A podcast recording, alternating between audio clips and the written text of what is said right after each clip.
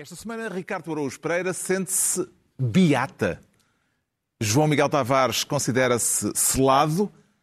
E Pedro Mexia, sem ter tido tempo para concluir o que queria escrever, declara-se abaixo. Faltou o ao final. Havemos de ver porquê mais adiante. Está reunido o programa cujo nome estamos legalmente impedidos de dizer.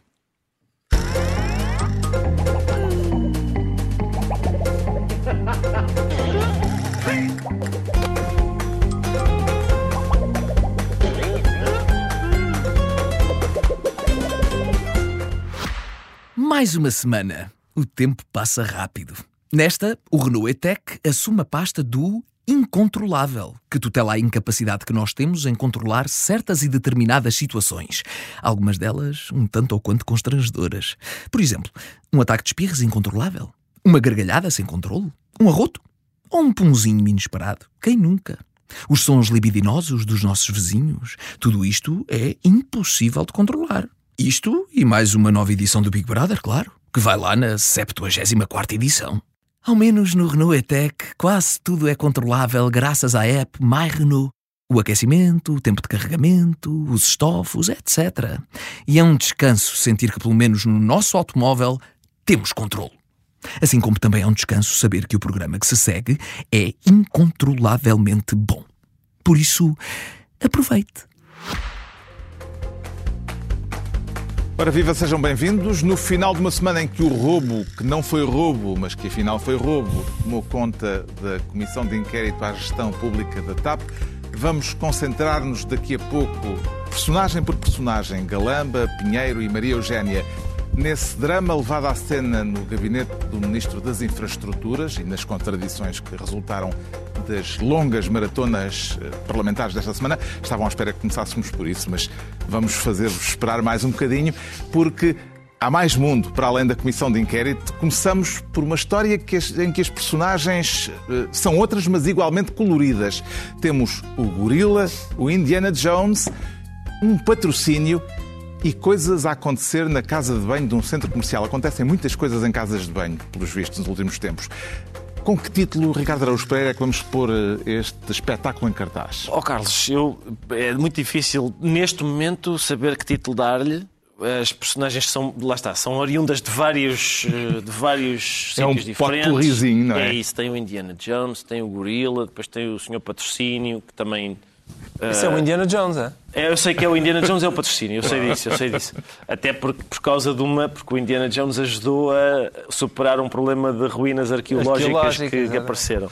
Mas eu acho que o facto de ser difícil neste momento de identificar um título, uh, acho que temos de. É, o melhor é esperar até ao momento em que o julgamento comece, em 2071, porque os títulos normalmente não se colocam no fim. No fim do livro, se calhar, a gente, a gente põe o título. Nessa altura, este programa já terá outro nome, não é? É possível que sim. Já teremos voltado ao Se passado. Se calhar já conseguimos voltar ao passado. Mas... Estamos a falar da operação na Câmara de Gaia que levou à detenção de sete pessoas, entre elas o vice-presidente da autarquia, Patrocínio Azevedo, num processo onde estão em causa crimes de corrupção, abuso de poder e recebimento indevido de vantagem. Que aspecto é que lhe chamou mais a atenção nesta história, Ricardo? Oh, Carlos, todos eu, eu gosto e pedia às pessoas que, que enverdassem por este, sempre quiserem enverdar por corrupção, que seja deste tipo. É uma corrupção que, quando a gente tenta explicá-la a um estrangeiro, dá gosto de ver a cara do estrangeiro à medida que vamos explicando. Portanto, uh, quando a gente diz, por exemplo, há coisas absolutamente milagrosas. Por exemplo, explicar a um inglês que um senhor cujo nome é, na verdade, sponsoring, porque o senhor chama-se patrocínio, e foi patrocinado por alguém para ele ter realmente um, tem um patrocínio, alegadamente. Alegadamente. Atenção, alegadamente. Claro, isto é tudo, tudo alegadamente. alegadamente. E nisto há um gorila... Com relógios, uh, de, relógios de luxo. Depois explicar ao estrangeiro que a transação se dá na casa de banho de um centro comercial. São, são pormenores. E eu não sei... O agente teve de ir atrás, não é? O agente teve de ir também para a casa. De... É, aquilo, em princípio, foi.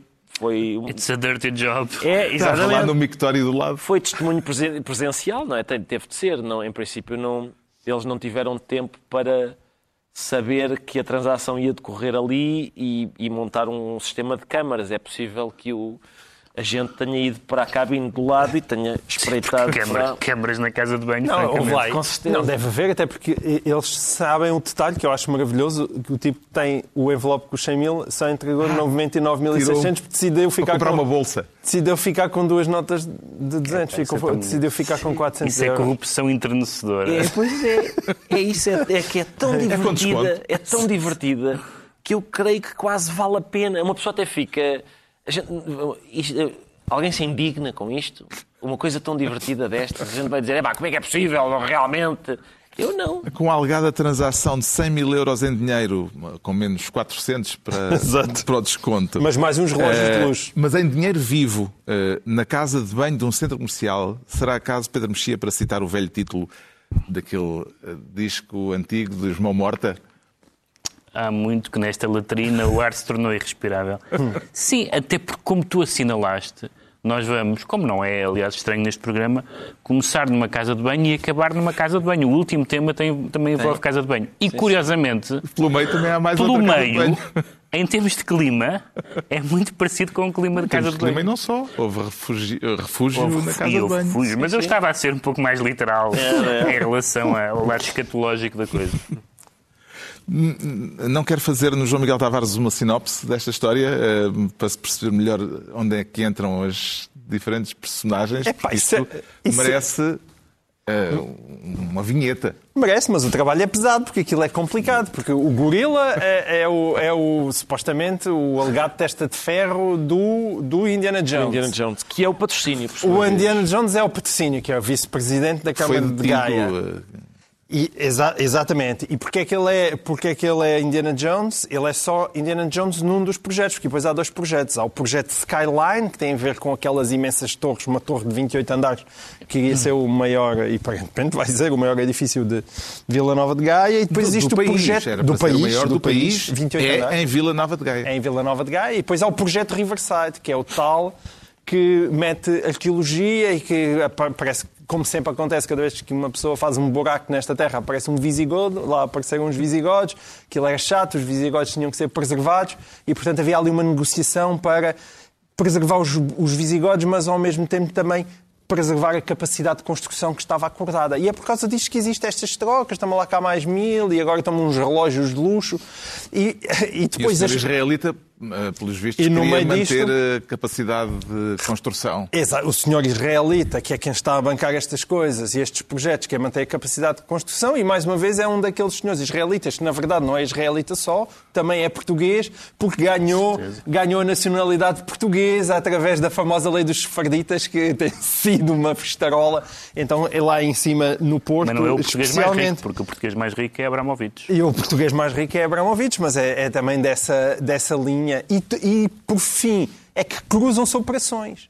Esta é a Operação Babel, mas está, está cruzada com a Operação Vortex, que por sua vez é em espinho, mas que mete este Paulo Malafaia também, este, este senhor empresário que está envolvido nas compras de terrenos. Agora, é preciso empenho, porque isto é uma coisa realmente intrincada. É daquelas coisas que é preciso a sinopse mesmo é intrincada. Não, é, é muito complicado. E isso é seguramente de voltar a ouvir falar desta Operação Babel e da Operação Vortex, eh, mas eh, mudamos-nos eh, agora para o palco principal desta semana noticiosa e centramos atenções no drama parlamentar, com as muito antecipadas audições aos protagonistas do golpe de teatro nas infraestruturas.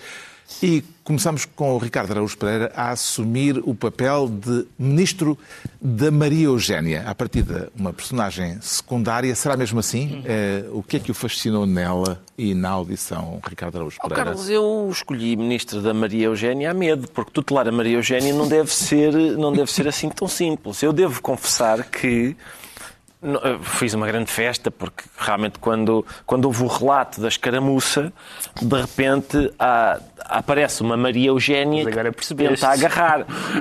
Aquilo não era o que eu estava à espera de uma Maria Eugénia. A Maria Eugénia tem, tem vê-se que ela tem ganas e, e- e força, tem, tem, vê-se que é uma... Ficaste a achar que ela também mandou um- um- uns tabefes no Espero no que sim, espero que sim. Então, entre aquela.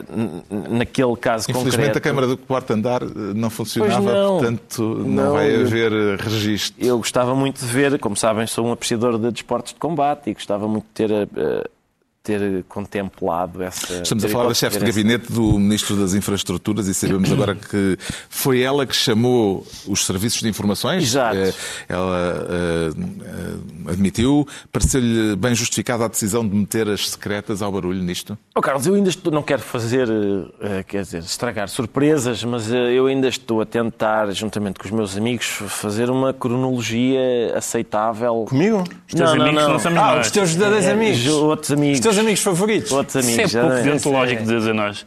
Eu e os meus amigos. Eu e os meus amigos. Ao contrário de vocês, os três Foi má escolha de palavras. Má escolha de palavras. Sim, sim. Ah, mas ah, estamos a tentar fazer uma, uma cronologia dos acontecimentos, finalmente, tentar, ah, perante todos aqueles depoimentos, fazer uma cronologia correta.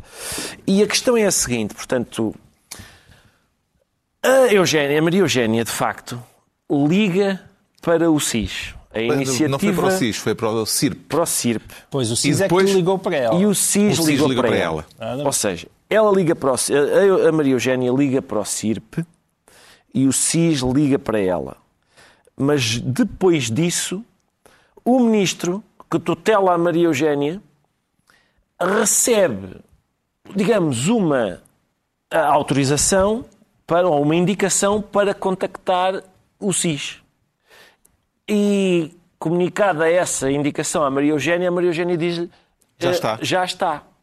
Ou seja, há aqui uma espécie de. como quando o sumo é muito. está muito concentrado e a gente dilui. A responsabilidade daqui fica muito diluída. É para desdobrar. Primeiro, é para desdobrar. Porque, primeiro, quem é que ligou para o SIS? A resposta, tecnicamente, a resposta é ninguém. Ninguém. Foi o SIS que, lhe ligou. contactou. Mas então quem é que motivou a que o SIS fosse convocado? Bom, talvez, por um lado, foi a Maria Eugénia. Mas sem autorização, eh, bom, tinha, autoriza, tinha indicação para o fazer. Mas essa indicação só chegou depois do ato. Mas isso é a sinopse da CPI. Exato. Tudo o que o Ricardo disse é verdade. Mas tudo o que o Ricardo disse é uma forma de fugir à verdade. Com ao mesmo certeza. tempo. Com certeza. E é por isso que é tão divertido. É por isso que é tão divertido. E Portanto, complicado A resposta de à pergunta. não é? Exatamente. Já muita gente desligou porque é difícil, Porque é tão não- intrincado, não é como aqueles força. filmes. eh, É gente que não tem força, não, não tem, não tem eh, força de, não tem força de vontade. Por exemplo, ontem as pessoas foram-se deitar e por isso se calhar já não presenciaram que A oferta por da volta- caneta. Não, não, por volta da meia-noite aparece lá um senhor, subrepeticiamente, apresenta-se na Comissão Parlamentar de Inquérito e alguém diz assim: Desculpa, senhor, o que é que está aqui a fazer? E ele, então eu sou do Chega, eu, eu sou do Chega. Não, mas quem estava aqui do Chega era o Ventura. E ele, ah, o Ventura agora deve ir para casa. E eu sou eu, agora ficava eu. Não dá, porque está aqui o regulamento a dizer que não pode. É, não pode. Então, mas porque aquilo, ao que parece, aquilo não é, um, não é estafetas, não é? Portanto, ele queria, fez assim, o Ventura tirou-lhe a, O Ventura a só faz prime time. pá. O Ventura só faz só. Exatamente. À meia-noite o Ventura diz: Portanto, agora estou com um soninho, eh, tenho de ir fazer ao. Pronto, mas isso já foi. E as pessoas não viram isto. As Não pessoas viram que, isso. que que desistiram daquilo não, não presenciaram estes momentos. Mas ainda estamos na audição à chefe de gabinete. Vamos ser Chefe de gabinete, sim, sim. Vamos ser de Na audição à chefe de gabinete de João Galamba ficou a saber-se eh, que o plano estratégico da TAP eh, foi uma das informações que obtivemos. O documento crítico que serviu de justificação para chamar o SIS, ou melhor, para falar ao CIRP que fez com que o SIS ligasse ao gabinete. Esse plano estratégico da TAP só existia no portátil de Frederico Pinheiro e que não há nenhuma cópia nos arquivos do Ministério e também não há nenhuma cópia eh, com o, o ministro João Galamba. Como é que isto se explica e que implicações vê nesta situação, Pedro Mexia? Para, eu acho que eh, foi, a, a comissão tem sido muito interessante, mas boa parte do- dos detalhes mais excitantes são eh, cortinas de fumo. Ou seja, claro que é grave eh, haver pancada no Ministério, claro que é grave haver aquelas alegações todas, sequestros e não sei o quê, mas só há dois assuntos que interessam nesta comissão de inquérito porque são, dois são os dois assuntos verdadeiramente graves. Um admitido, mas não admitido como grave, e outro não admitido, embora com esta formulação que o Ricardo aqui relembrou. Primeiro, eh, reuniões para, para preparar a ex-CEO para ser eh, interrogado. Para ser interrogada. Ahm, isso é admitido, mas é, é dito que é normal, o que, enfim, eh, Mas, sobretudo, mais do que o ser dito que é normal, é dito que, obviamente, que não foi para preparar as respostas. Quando isso contraria o senso comum. Obviamente que foi para. Quer dizer, é como. Nós estamos a passar num banco, foi assaltado e está uma pessoa a correr, sei lá, de dentro. Em princípio é o ladrão. É o, é o, é o senso comum. A pessoa que está a fugir de um banco que acabou de ser assaltado é o ladrão. Portanto, as reuniões que antecedem uma audição que o próprio ministro diz que deixava, compreensivelmente, a ex-CEO uh, uh, nervosa, porque não estava habituado a isso, uhum. Foi para preparar as respostas. Portanto, essa é uma questão... É questão uh, admitida, mas não admitida como grave. A, a certa altura há uma, há, uma, há uma pergunta que é, desculpe, se, se, o senhor diz que é normal este tipo, de, pode citar uma, sim. uma, pedem-lhe uma, sim, sim, citam uma. E ele, uma. e ele diz assim... Por exemplo, posso lhe dar uma hipótese, uma hipotética, que é se no futuro for com interrogado. Ou seja, a, ideia, a palavra normal significa que é hábito, sim. que é hábito, que é norma, hum. que, é regula, que é regularmente assim. Cita então exemplos disso e ele não é capaz de citar nenhum. E, e acho que ele próprio diz: não, não, é normal, embora nunca se tenha feito. Admito que possa nunca se ter feito. Mas que é, o que ele quer dizer é que é aceitável. Sim. Não é que é normal, porque normal Esse, não é. O segundo assunto que interessa é se por mais que o Ministério esteja mal organizado, por mais que tenha havido conflitos de, de, entre os membros do gabinete, desculpas, histórias mal contadas, há um salto quântico que é envolver os serviços de segurança, que, não, que por lei não podem cumprir funções policiais, para um assunto onde os próprios queixosos, tendo como queixosos o ministro e as pessoas do seu gabinete, dizem que há um crime, que, portanto, por definição, exclui a intervenção. Tudo isto é o mais importante. Depois há muitas coisas ridículas que vamos falar, provavelmente, uhum. sobre os comunicados de imprensa, São sobre os que nos motivam mais sobre também, os relatórios, é? sobre, sobre o, o, o, o relatório da, sobre a reestruturação da TAP que só, de que só existe, que só existe no computador do, do, do, do adjunto. Tudo coisas inacreditáveis, mas isso tudo, por mais sério e estranho que pareça, é secundário face a estas duas. Mais uma coisa inacreditável, ou não, uh, veremos. À hora que ainda decorria a audição uh, a Frederico Pinheiro foi divulgado um comunicado assinado pelas quatro responsáveis que no gabinete de João Galamba tentaram impedir o ex-adjunto de levar o computador e que alegam que ele teve um comportamento agressivo. Uma delas, uma das signatárias, era a chefe de gabinete, que mais tarde, durante a inquirição, disse não ter assinado esse documento e que nem conhecia o teor do texto. Teve que haver uma pausa para ela ler o texto e uh, acabou por dizer que estava conforme aquilo que ela também uh, testemunhou. Como é que interpreta mais este episódio, um tanto ou quanto inusitado, João Miguel Tavares? Esse episódio é muito significativo. Esse episódio, uh, de certa maneira, desvaloriza João Galamba de cada vez que ele diz: Não, mas há testemunhas. Há, há três testemunhas, há quatro testemunhas. Não, não, mas há testemunhas mas são testemunhas daquele tipo. Claro. São testemunhas que falam umas pelas outras. Que assinam, que são subordinadas dele. Que assinam o comunicados umas das outras. O juiz nem assinou. Portanto, alguém tomou Exato. a iniciativa de lá pôr o nome. mete o nome dela. Uh, sim, sem haver uma assinatura. E, portanto, é fácil de perceber. Eu, eu, ao contrário de muita gente, nós falamos, vamos falar disso mais adiante. Mas eu acho que, que, estas audições foram altamente esclarecedoras. Eu, naquilo que para mim é o essencial, a questão do CIS é mais complicada, mas naquilo que, que foi a causa de tudo isto, eu acho que ela foi bastante esclarecedora e, e nós percebemos o que é que se passava. E, e, nós já lá vamos a esses tipos de detalhes. A não ser que haja mas cabos espírito... submarinos. Houve uma notícia Exato. a falar de uh, do, do, receio ou mais de outro que houvesse segredo sobre cabos, cabos submarinos. Ou mais outro Sim, ministro com quem o ministro tenha falado. Do Também pode, acontecer. pode aparecer outro ministro Pode ter quem... falado com mais um ministro. Lhe faltam alguns com quem ele ainda não falou. Sim. Todos os dias sabemos ministros novos que estavam a par dos acontecimentos. Mas a, aquilo que se passa ali é aquilo o, que se passou naquele gabinete é que aquele, aquele gabinete é como aquelas equipas de hockey patins no gelo que quando de repente não, não há qualquer coisa. Começa... Não faz sentido. Oh, desculpa, não, não é o que patins no gelo. Ocas no gelo, peço desculpa. Uh, aquilo também são. Não, não, se chamam patins do gelo? Se, será? Se calhar chama, se calhar chama. Ok no gelo. É verdade, é. é e, e, e começam todos à pancada. É? E começam todos à pancada. E de repente a sensação que nós temos e que percebemos é que Frederico Pinheiro é aquele que ficou num canto enquanto os outros andavam à pancada. E a partir daí ficou fora da equipa. E está fora da equipa. Uh, e é, é, é, isso que explica como é que de repente há todas as pessoas com uma tese de um lado, ainda que nem sequer tenham lido comunicados, mas que subscrevem todas aquilo que dizem umas às outras, e que vão ao ponto de se defenderem com uma mentira altamente incómoda, que é quando dizem, então e quem é que deu ordem para se fecharem todas no edifício, para, para vocês fecharem Ninguém as portas do bem. Ministério? A Eugénia diz, não faço ideia.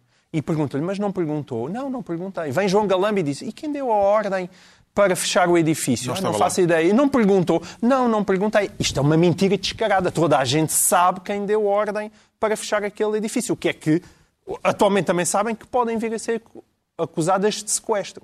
E como ninguém quer E, acusar aliás, ninguém. Foi também, em parte, daí que provavelmente nasceu o problema. Foi ao nomearem Frederico Pinheiro e, ao Frederico, e, no, e eh, Frederico Pinheiro, eh, tendo-se sentido ameaçado pela hipótese de ser levado à CPI, Claro. eh, é que rebelou-se, Mas revoltou-se. esse, mas esse é o ponto. Esse é o ponto.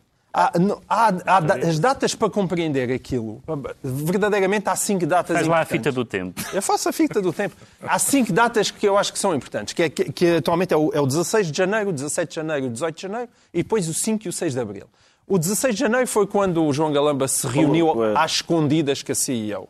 O 17 de janeiro foi a famosa reunião com Carlos Pereira.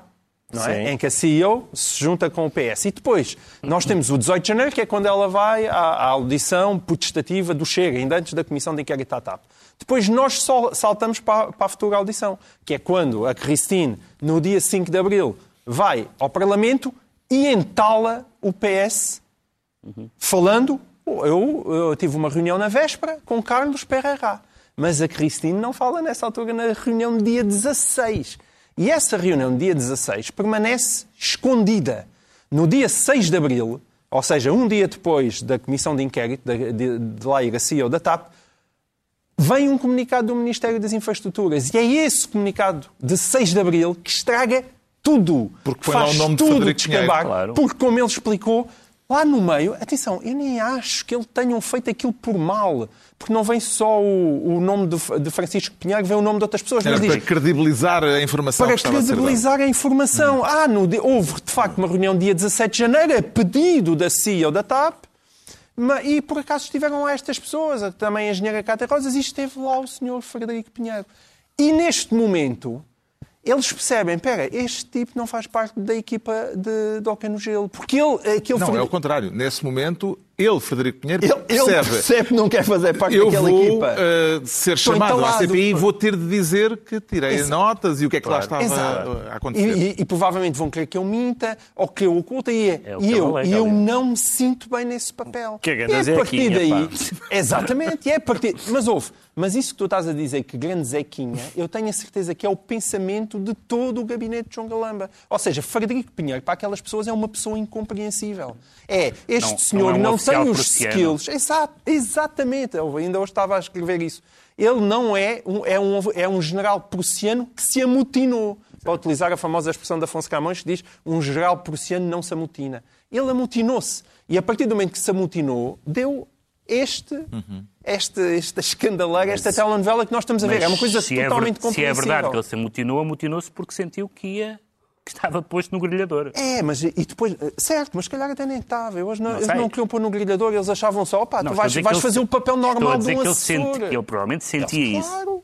E ele ficou chocado com aquilo e a partir daí ele próprio começou a desconfiar. Os colegas começaram a desconfiar deles e descamba. E descamba, sendo que eu acho que há um fantasma ali a parar que por acaso não foi até agora também eh, verdadeiramente trazido à tona na comissão de inquérito, que é Pedro Nuno Santos. hã? É que esta pessoa é uma, é um, é um, é uma pessoa da- da- da confiança de Pedro Nuno Santos. é o último Portanto, epi- isso é o último eu episódio. também E não é gostaria militante, muito. e não é militante Exato. do PS, ele próprio fez questão de o Mesmo as histórias de das fotocópias. As histórias das fotocópias podem ter duas interpretações. Uma é ele é um, um espião ao serviço de Putin ou da China, não é? E com cabos submarinos. Ou então, ele, eh, o que Galamba pode estar a sugerir é, mas ele estava a tirar fotocópias só para a Comissão de Inquérito para a TAP ou também estava a tirar umas fotocópias para o amigo Pedro Nuno Santos para quando ele lá for dava-lhe jeito ter uns documentos. Já vamos, não estamos tempo de os próximos capítulos. Próximo capítulo, agora entregue ao Ricardo Araújo Pereira a pasta de Ministro de Maria Eugénia. Damos palco a um outro protagonista, este que estávamos a falar, antes de chamarmos à cena a personagem principal. Ah, antes disso, é a vez do Pedro Mexia assumir a pasta de Ministro do Pinheiro. Uh, e que tal foi o desempenho de Frederico Pinheiro, Pedro Mexia? O desempenho foi eficaz e foi por isso que eu, que eu, que eu formulei com o Pinheiro. Havia aquela frase do Paulo Bento, não era? Que a equipa Sim. precisava não, de um era, Pinheiro. Era o Paulo Sérgio. O Paulo Sérgio, Paulo Sérgio, Sérgio treinador do Sporting. Precisavam de um, Pinheiro, a equipa precisava de um, na, de um Pinheiro. Mas esta não precisava. Porquê? E há também aquele soneto do Bocage, às vezes mais rijo que um Pinheiro. É um soneto muito bonito. É um sobre, sobre temas. Sim, é uma adivinha, aliás. É um é soneto isso. que é uma adivinha. Não consigo adivinhar essa, mas pronto. É, começa, é pau e rei dos paus, mas não marmeleiro. Mais que duas gamboas lhe lubrigo. Enfim, não interessa. Depois as pessoas pesquisam. Mas, mas eu lembrei-me lembrei dessa, isto, dessa do Pinheiro porque... Isto, isto é um caso do... Sim, é um caso do... Bom, mas começou... A, a, a, foi muito eficaz, como o tal Pinheiro, a ponta de lança, seria eficaz. A primeira intervenção, sobretudo a primeira intervenção, mas não só, de Frederico Pinheiro, foi uma intervenção... Não se trata de eu acreditar ou não acreditar no que ele diz, no sentido em que eu não sei.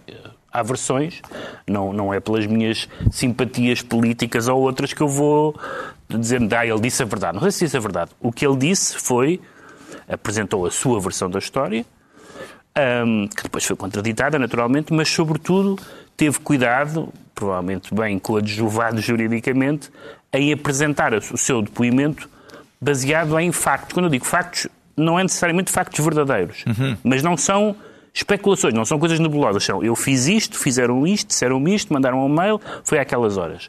E, aliás, quando é interrogado pelos membros da Comissão, mesmo quando uh, alguns dos partidos da direita lhe dão hipótese de atacar o governo ou o ministro em matérias que não são dos factos que ele alegou, ele diz: não, Senhor deputado, eu não, eu não vi aqui. Não tenho registro, foi uma frase não, que Não, não, ele disse vezes. mesmo. Eu, não, eu, eu só Sim. estou a, a reportar-me estes factos que eu vim aqui falar. E, portanto, ele foi extraordinariamente inteligente e, e, e, passou muito bem a mensagem que queria passar, independentemente de estar a dizer a verdade, coisa que eu não tenho maneira Sim, de saber. Curiosamente, houve gente, muita gente nas redes sociais, nomeadamente apoiante hum. de João Galamba e do governo, a dizer que aquilo estava tudo demasiado construído e que ele Estava. foi para lá ler os papéis e até há uma, uma, Estava, uma passagem mas, mas em que ele não encontra o papel uh, para responder pior, a uma pergunta pior, em que lhe é- perguntam uma coisa qualquer, um um pormenor uh, qualquer, ele teria um papel que não encontra naquele momento e há ali um grande silêncio. Mas o contrário, se fosse o contrário, diziam que ele estava aos papéis.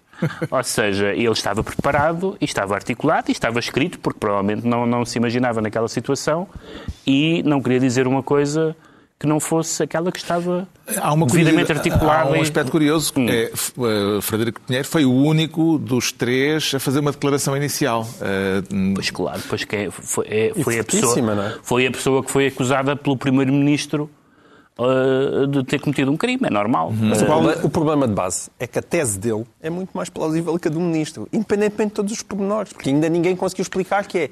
Mas qual era o interesse dele em estar a esconder as notas. Pronto, cabos submarinos. Essa é a segunda, essa, Só se for essa, essa é a segunda parte.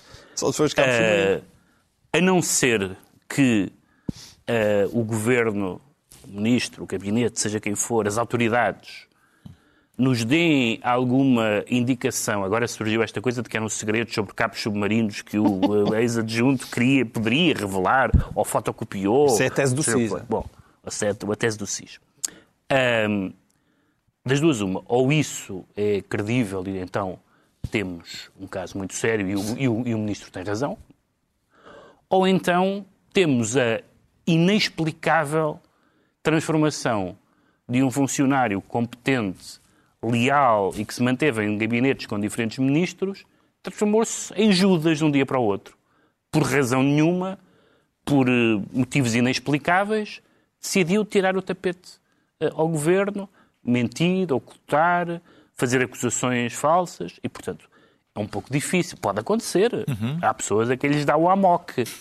Mas não parece. Não se vê o móvel do crime. Não, não, não parece Exato. consistente com o que nós sabemos sobre ele, não parece consistente com a postura dele na CPI. E, portanto, quem, se alguém que diz, bom, mas o, aquele afã de, do computador era porque ele ia vender ou Sim. transmitir segredos que lesavam o país. Bom, então sim, se, se, esse caso for provado, temos caso. O, a peritagem do computador vai ser. Uh, saber o resultado além da peritagem do computador vai ser Além daquelas coisas que, que, que falei há bocado, da, da, da, história de do relatório da reestruturação só estar no computador dele? Como é que é, como é, que é possível conceber que só estivesse no, no, no O computador dele? depoimento de Frederico Pinheiro põe em causa apenas o ministro e o gabinete do ministro ou pode vir eh, a atingir também o primeiro-ministro, eh, João Miguel Tavares? Não, mas neste momento não há diferença. Não há diferença. Não é? Nós vimos, o Primeiro-Ministro agrilhoou-se a João Galamba.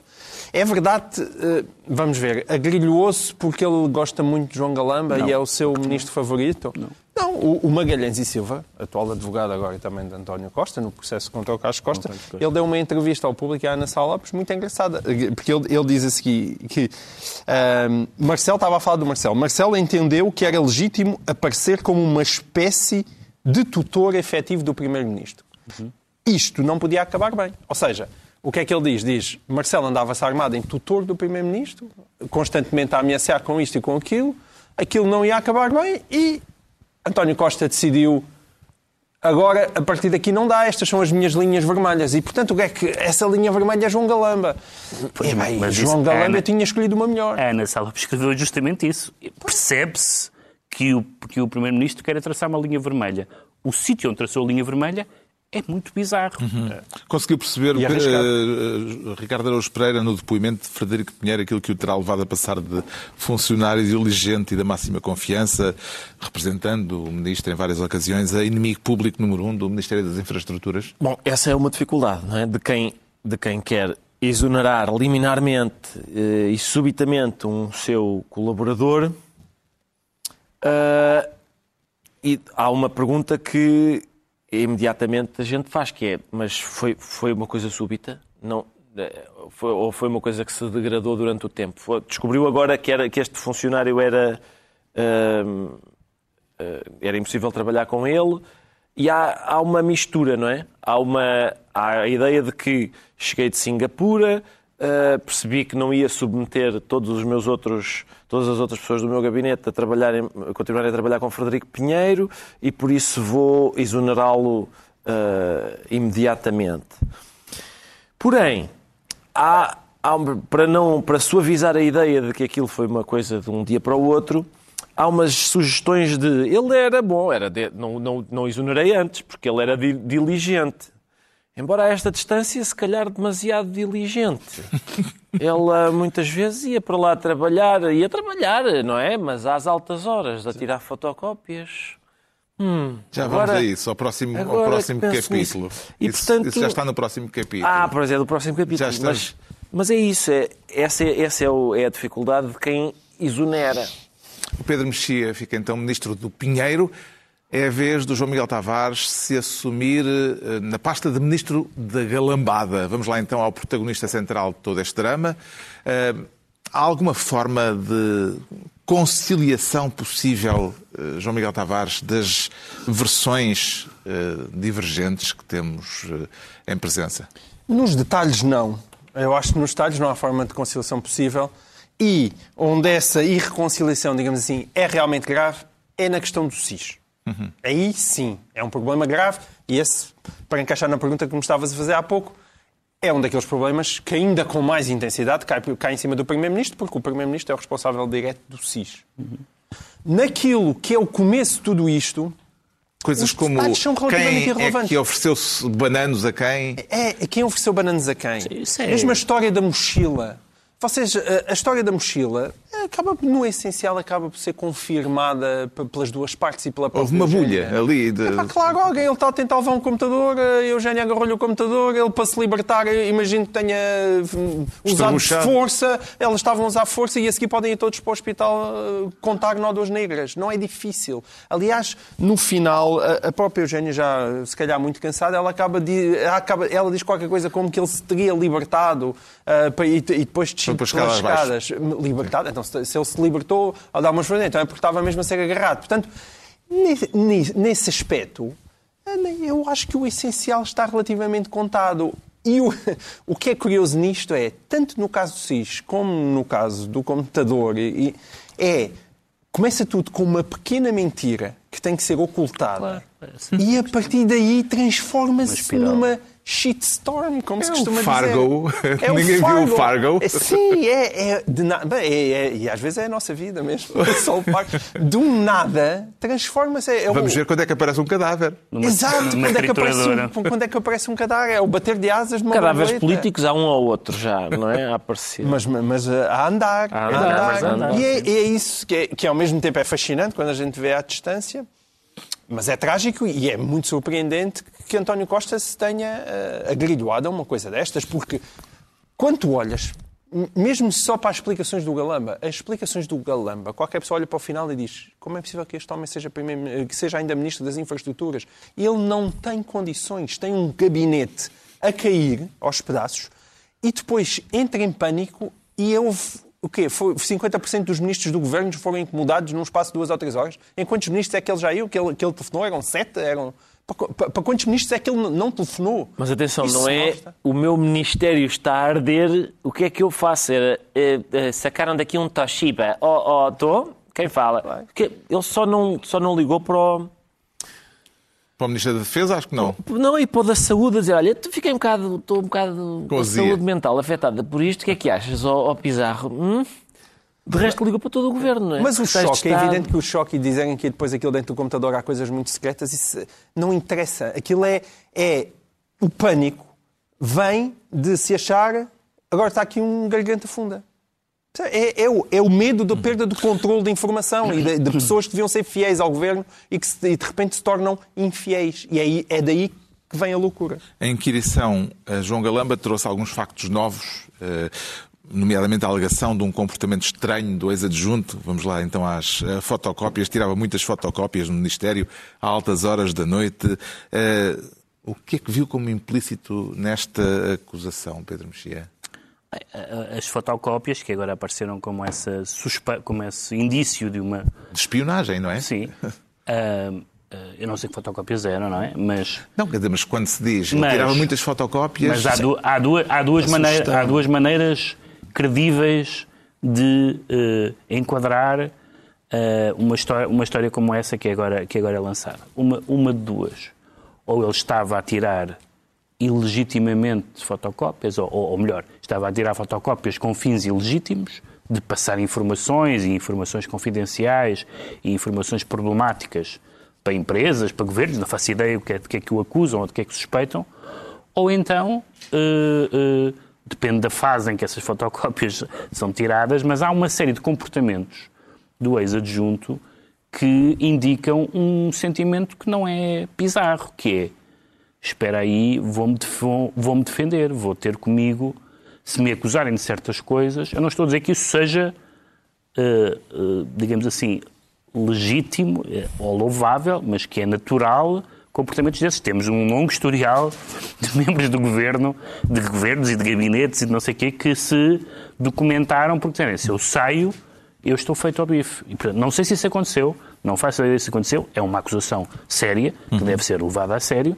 mas o comportamento, esse comportamento das fotocópias, a ser verdadeiro, não tem só uma explicação plausível. Aliás, como estávamos a dizer, a explicação do súbito traidor é uma explicação menos plausível do que as outras. Pode acontecer. E Pode. aparece à 25 hora. Além disso, mas, Porque- isso, mas isso também apareceu o Ministro da Administração Interna à 25ª hora. E até ao fim da CPI vão estar os ministros todos, acho eu. Conseguiu acompanhar a filigrana de detalhes que resulta da inquirição de João Galamba eh, e das outras anteriores, mas esta última eh, teve vários eh, pormenores novos. Acompanhei, acompanhei com muito gosto, Carlos, embora... tenha- Abasteceu-se de pipocas? Não, não, não, na verdade não. Mas eu- eu fiquei desapontado com. Houve muito. ah, é ver o que a minha chefe de gabinete disse. Sobre isso, é ver o que a minha chefe de gabinete disse. Eu gosto mais quando as pessoas vão lá dizer coisas que pensam mesmo hum, lá dentro do- da cabeça delas, porque muitas vezes saem e não correspondem ao que. Ah, Há, um- uma diferença, não é? E- Acho- E, e- e acontecem Achas eh, que, João, azares. achas que João Galamba estava a citar a Ministra da Tutela? Estava, provavelmente, sim. Estava, estava a citar a senhora ministra. Era, é como naquele... É como no... Sim, senhor ministro, não é? O, eh, o chefe de gabinete normalmente tem uma... tem a, a mão enfiada no enchimento do, do ministro. Eugênio Humphrey. Bela. Tu estás com, uma, com um imaginário muito colorido. Mas, é, mas normalmente é isso que acontece. E, e- e por isso fiquei maçado com, essa, com essa sucessiva, esse sucessivo recurso a, a- é como diz a minha chefe de gabinete. O João Miguel Tavares fica assim, ministro da Galambada. Estão entregues as pastas ministeriais por esta semana e está tratado eh, o, o assunto que dominou a semana, mas seguramente isto vai continuar, portanto vamos voltar a ele. Eh, mudamos de cenário eh, brevemente, porque também já temos muito pouco tempo, para tentarmos perceber o que leva o Ricardo Araújo Pereira a declarar-se beata, mulher extremamente devota ou pirisca. Na verdade é pirisca. Pirisca, não Carlos, é? pirisca, Quer falar de tenho- declaração de guerra à beata. À beata. Uh, rapidamente, há Oh. razões para a indignação por parte dos fumadores? Por acaso eu acho que há, ó Carlos. É- Sempre os debates, os debates normalmente opõem um senhor qualquer da Associação Portuguesa de Pneumologia que abomina o tabaco, e bem, não é? E bem. E, e outro, e outro, às vezes um jurista, outras vezes um, uma- um comentador, etc. O senhor da, da Associação Portuguesa de Pneumologia vai lá dizer uma coisa que ninguém discute, que é atenção, o tabaco faz muito mal. hein? O tabaco faz muito mal. Ninguém discute isso. Ninguém discute isso. E há medidas que este, o que é curioso neste debate é que é muito parecido com outros debates. É mesmo muito parecido, não é?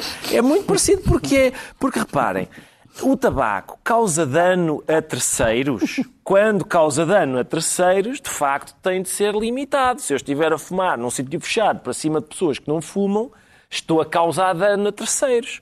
Quando não estou a causar dano a terceiros, a não ser que se dramatize o dano, costuma ser um destes problemas, mas quando não estou a causar dano, a gente estou, Quando o dano é exemplo, só auto-infligido. é auto-infligido. A questão é, as pessoas dizem assim, pô, mas isto faz muito mal. Certo, mas há várias coisas que fazem muito mal. É, por exemplo, a, gente, a, gente, a história de ah, limitar o, o tabaco em sítios onde está a prejudicar terceiros, tudo bem. Agora, em vários sítios ao ar livre, em que não está a incomodar ninguém. Ou, por exemplo, dificultar a venda do tabaco. Ou seja, re- reduzir os sítios. Oh, o senhor agora, a partir de, Eu não sei qual vai ser o próximo passo na legislação, mas quem quiser um maço de tabaco tem que trepar ao pau de sebo e depois passar por um fosso com crocodilos. Não faz sentido. Quer dizer, é uma coisa que ah, a gente. a- Há coisas que fazem mal. Ninguém está a dizer, é pá, carne de porco se calhar vamos deixar de vender em todos os sítios. Ou batatas fritas, que também se vendem em bombas de gasolina, por acaso. Ou, ou álcool, que também se vende em bombas de gasolina, por acaso. Ninguém dificulta o acesso ao álcool, às, às batatas fritas e à carne de porco. E também fazem muito mal, fazem muito mal. E, portanto, há medidas que são sensatas, que é ah, proteger quem não fuma do fumo do tabaco. Há outras que não só não são sensatas, como têm um cheirinho que, que lá está, que o pivete do tabaco não consegue camuflar. Já houve, entretanto, uma, uma espécie de marcha atrás por parte do, eh, do Partido Socialista, da bancada do Partido Socialista, porque isto é uma, aposta do- uma proposta do Governo que vai ter de ser analisada eh, no Parlamento e há, pelos vistos, a intenção eh, de alterar um pouco esta proposta inicial. Se calhar vamos voltar a isto também. Fica esclarecido porque é que o Ricardo Araújo Pereira se declara beata. O João Miguel Tavares diz sentir-se selado e também por causa de um clamor público, neste caso motivado por um selo. Eh, Este selo que vamos ver eh, e que pergunto, João Miguel Tavares, eh, o que é que lhe evoca? O que é que esta iconografia traz à memória? Epá, é que uma coisa é uma pessoa ser anti-woke, eu sou anti-woke, mas outra coisa é não ter noção. E isto, de facto, parece. Eu não sei se o Vaticano tem eh, uns tipos ali ainda nas areias do deserto, alguns, aqueles anacoretas, tipo padres do deserto que viviam 30 anos numa São caverna. monges copistas. Monges copistas e que vivem rodeados, estão numa caverna ainda, juntamente com aqueles papiros, e estão a desenhar um selo, porque não é possível em 2023. Vamos voltar a, ver o selo, que é a para, para haver uma, uma audiodescrição. Exato. Exatamente. Já, podcast, já a imagem do Papa é altamente discutível, tendo em conta a imagem que Francisco tem da Igreja. Mas o Papa é a o nosso é seguir- o, o infante É o- Henrique é, é, pá, redivivo. mas em seguida, o senhor que está ajoelhado, ser de pele negra e a ver uma menina branca com a mão em cima do seu ombro, é de facto, em 2023, parece-me, é, enfim, Além de, quer dizer, falta ali o dístico livro da terceira classe, que é mesmo, é mesmo Não, muito e sim, parecido. o, o tipo de traço e Sim, tudo o isso, tipo- é. o tipo de Vocês não passaram pelo livro da terceira classe, mas eu passei e era mesmo assim. Confirma-se. Não, mas eu, sim, e uma, uma pessoa olha para este selo e quase fica a desconfiar. Tu queres ver que a Igreja Católica é um bocadinho reacionária? Uma pessoa fica com essa dúvida. Mas o Papa não é, pá. tem- O selo também já foi retirado, portanto tornou-se um item valioso. Isso é verdade. E quem Bem, conseguiu abichá-lo agora Exato. Dito isto, se me quiserem enviar um aqui para o programa, eu ficava vai muito ter agradecido. valor É, para, o futuro, os filatelistas. Sabemos, portanto, assim, porque é que o João Miguel Tavares se anuncia selado. Agora, rapidissimamente, porque é que o Pedro Mexia se declara abaixo e depois Aba- não há o ó. Era para acabar com casas de banho, como começámos com casas de banho e falámos muitas vezes em casas de banho, ah, que é ah, um ex-trabalhador da RTP que agora viu confirmada o seu, confirmado o seu despedimento por justa causa porque Estava a pichar. estava a pichar. Mesmo fora da casa de banho ele pichava. Ah, pichava paredes, etc. E então, ah, uma das coisas... Bom, evidentemente que um funcionário escrever coisas nas paredes e na casa de banho, não sei o que mais, já é... ah, já pode conduzir a, a- uma, a uma sanção dessa natureza. Mas ele escrevia ahm, abaixo as cunhas. Ora bem, há o primeiro ponto que é escrever nos sítios, outro ponto é enfiar a carapuça. Porque abaixo as cunhas, quais cunhas? Ele não, ele não diz, não é, ou seja, a pichagem em si não é insultuosa, toda a gente concorda, abaixo as cunhas, é errado, não é? Ah, e portanto, ah, e ele de uma das vezes que foi apanhado, não conseguiu escrever o O. Só- e por isso estava só escrito com um spray abaixo. Que era- ou então era para baixar, enfim, no sentido do Estado. Enfim, não vou. Se ele pode defender-se dizendo que ia escrever abaixo as pichagens, uma vez que não... E pichando abaixo as Picha- pichas. Eu sei que há uma dificuldade de filosofia da linguagem nesse, nesse ato, mas, mas pode ser, é uma hipótese de defesa. E foi consumada esta E foi semana consumada, enfim, a tem- decisão do Tribunal. Não, atenção. Tem uma relevância não muito diferente de algumas coisas discutidas na CPI. Atenção. Só que, pronto, não vai, não tem dignidade parlamentar. Está na altura dos livros e eu trago desta vez um pequeno livrinho artesanal, cozido à mão, com uma tiragem muito pequena, que é uma pequena preciosidade, é uma edição da livraria Flaneur, do Porto, chama-se Flores Silvestres e reúne poemas escolhidos de Abbas Kiarostami. O cineasta iraniano morreu em 2016 e ainda recentemente estiveram em exibição nos cinemas dois dos filmes mais aclamados eh, que ele realizou. Quem os viu e quem eh, os conhece não vai surpreender-se com a delicadeza desta poesia por onde passa o espírito do haiku, a fórmula eh, tradicional da poesia japonesa. Aliás, talvez não por acaso, a última longa-metragem de Abbas Kiarostami foi realizada precisamente no Japão. Os poemas deste livro são poemas brevíssimos, eh, poemas na maior parte dos casos onde a contemplação da natureza tem o lugar central. Um exemplo apenas, para além do bem e do mal, o céu é azul. Flores Silvestres, poemas eh, escolhidos de Abbas Kiarostami, traduzidos por Bernardo Sá, edição da Flaneur. O João Miguel Tavares traz um livro para crianças sobre azulejos. Sim, mas é daqueles livros para crianças, hoje em dia há cada vez mais. Crianças que é crescidas. Exato, crianças e depois os pais aproveitam para ler com os miúdos e também aprendem imenso. Este livro é de uma coleção muito interessante que a Patológico faz para a imprensa nacional. Já saíram vários volumes, são espécie de volumes de cultura geral sobre determinados temas. Este é sobre os azulejos e é escrito pelo António Araújo, que é ótimo, ilustrado pelo Filipe Abranches. E, portanto, é uma viagem por aquilo que é o azulejo português, desde o século XVI até ao presente, e onde se aprende imensa coisa de um tema fascinante. O Pedro Mexia traz um clássico das eh, viagens eh, Sim. na literatura portuguesa. É uma- mais uma, uma nova edição da- das Ilhas Desconhecidas, do Raul Brandão, que é cada vez mais reconhecido como um dos grandes escritores do século XX, um escritor muito sui generis. Ele tinha escrito um livro muito conhecido também chamado Os Pescadores, e este é, um, é, um- é- é quase como uma sequela. Ele vai aos Açores em 1924, vai deliberadamente para escrever o livro. Ele tinha intenção, sobretudo, de visitar o Corvo e de escrever sobre o Corvo, mas acaba por escrever sobre, eh, eh, sobre as várias ilhas. O livro sai, co- como disse, em 27. E esta nova edição, que, tem, que é editada pela Companhia das Ilhas, apropriadamente, uma, uma brava editora da Ilha do Pico, e com, e com a apresentação do, do Vasco Medeiros Rosa, hum, tem, como diz o, Pedro, Silveira, Pedro Silveira no prefácio, uma uma, tem três componentes que claramente se reúnem num livro de viagens. É um livro sobre paisagens e figuras, mas também é um livro sobre o enigma dos Açores. Há qualquer coisa que está completamente longe do estereótipo da visão turística ou beatífica e, portanto, é como tudo que o Raul eh, Brandão escreveu, um livro fascinante. O Ricardo Araújo Pereira traz a poesia de Luísa Neto Jorge. Luísa Neto Jorge, sim. Que ensina a cair. Pois ensina, exatamente. É, é, isto é, uma, é, a terceira edição, na verdade, mas saiu agora, saiu agora eh, há muito pouco tempo. Uh, é isso, é a poesia da Luísa Neto Jorge, edição do professor Fernando Cabral Martins. Foi meu professor, pá. Não, tenho, não posso ser nada. Não posso ser nada. São gerações e gerações. Que é ele tem, vê bem, gerações tão longínquas uma da outra e o professor Fernando Cabral Martins consegue ensiná-las a ambas. É impressionante. Uh, Isso foi tão desagradável. Isso foi de propósito. Foi de propósito. Uh, e a Luísa Neto Jorge, sim, é isso mesmo. Tem ela, por exemplo, um poema que se chama, que é, aliás, um poema dela muito conhecido e que dá nome, aliás, a um podcast sobre poesia, que se chama O Poema Ensina a Cair.